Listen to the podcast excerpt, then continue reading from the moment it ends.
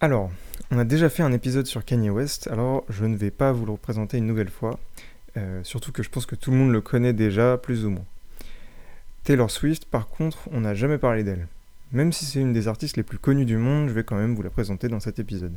Aujourd'hui, un peu de gossip, on va revenir à la source de l'embrouille entre Kanye et Taylor.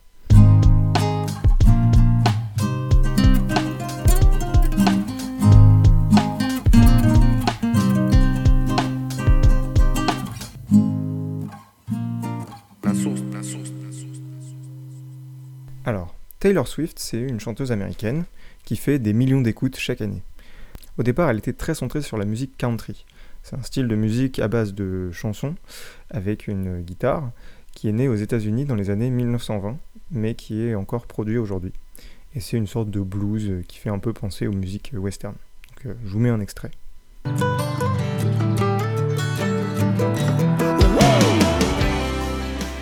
En gros, de 2004 à 2017, Taylor Swift, elle fait beaucoup de country.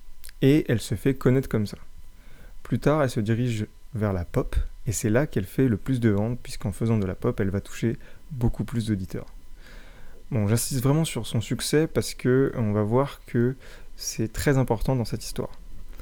Après, il y a rarement des embrouilles entre des rappeurs US multimillionnaires et des gens pas connus. Mais bon, autant préciser quand même que ce sont deux artistes à succès on se retrouve en 2009 au MTV Video Music Awards, ou en d'autres mots, les euh, VMA. À cette époque, Kanye est sur le point de sortir son quatrième album, 808 and Heartbreak. Il est déjà une star mondiale, il a sorti Graduation deux ans plus tôt et il a fait presque un million de ventes en une semaine. Taylor Swift, à l'époque, elle vient de sortir son deuxième album, Fearless, et elle fait presque 600 000 ventes en une semaine.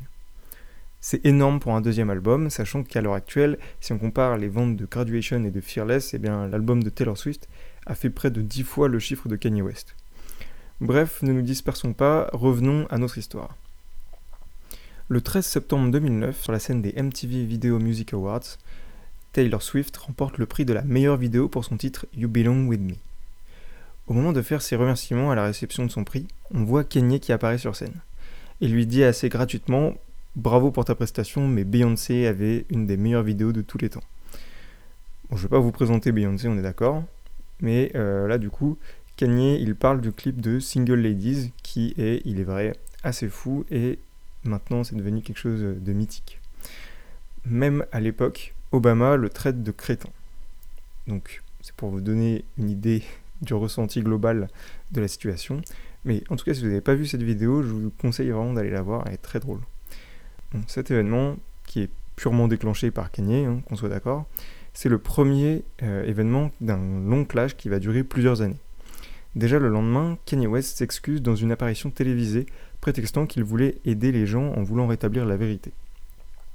Cinq jours plus tard, c'est Taylor qui prend la parole à la télévision et qui dit que Kanye ne s'est même pas excusé en personne auprès d'elle, mais que plein d'autres artistes sont montrés très bienveillants avec elle. Bon, deux mois passent, et Taylor Swift se retrouve sur le plateau du célébrissime Saturday Night Live.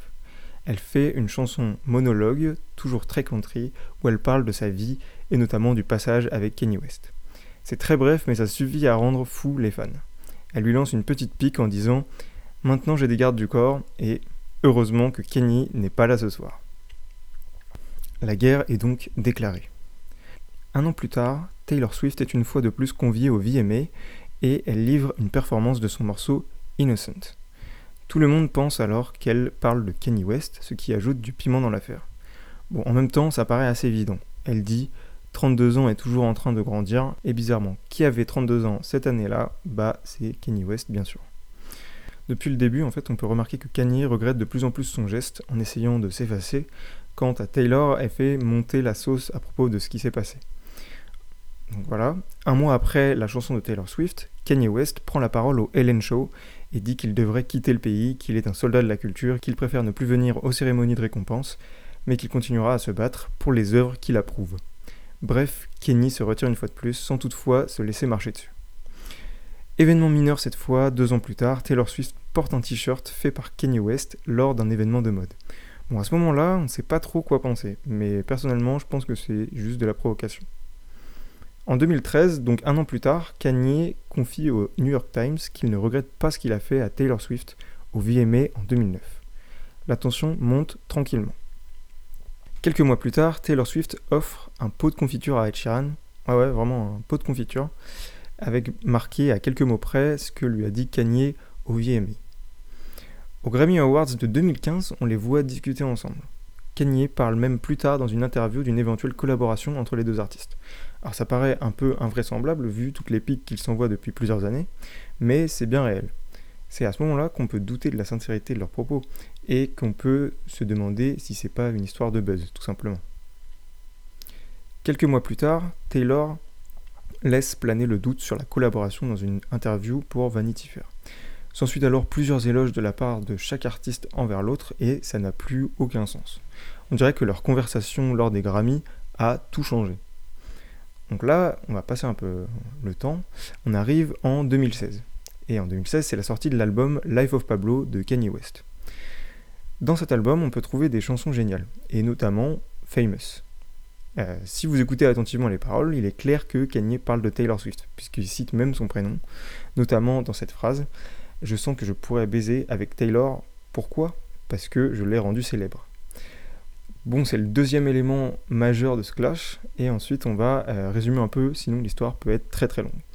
En gros, euh, Kim Kardashian, par la suite, donc c'est la femme de Kanye West, euh, elle rentre dans le débat et elle dit que les paroles de Famous ont été approuvées par Taylor avant de sortir, ce qui est démenti par Taylor elle-même. Encore une fois, la sauce monte des deux côtés. Taylor accuse Kanye de lui faire du revenge porn dans le clip de Famous.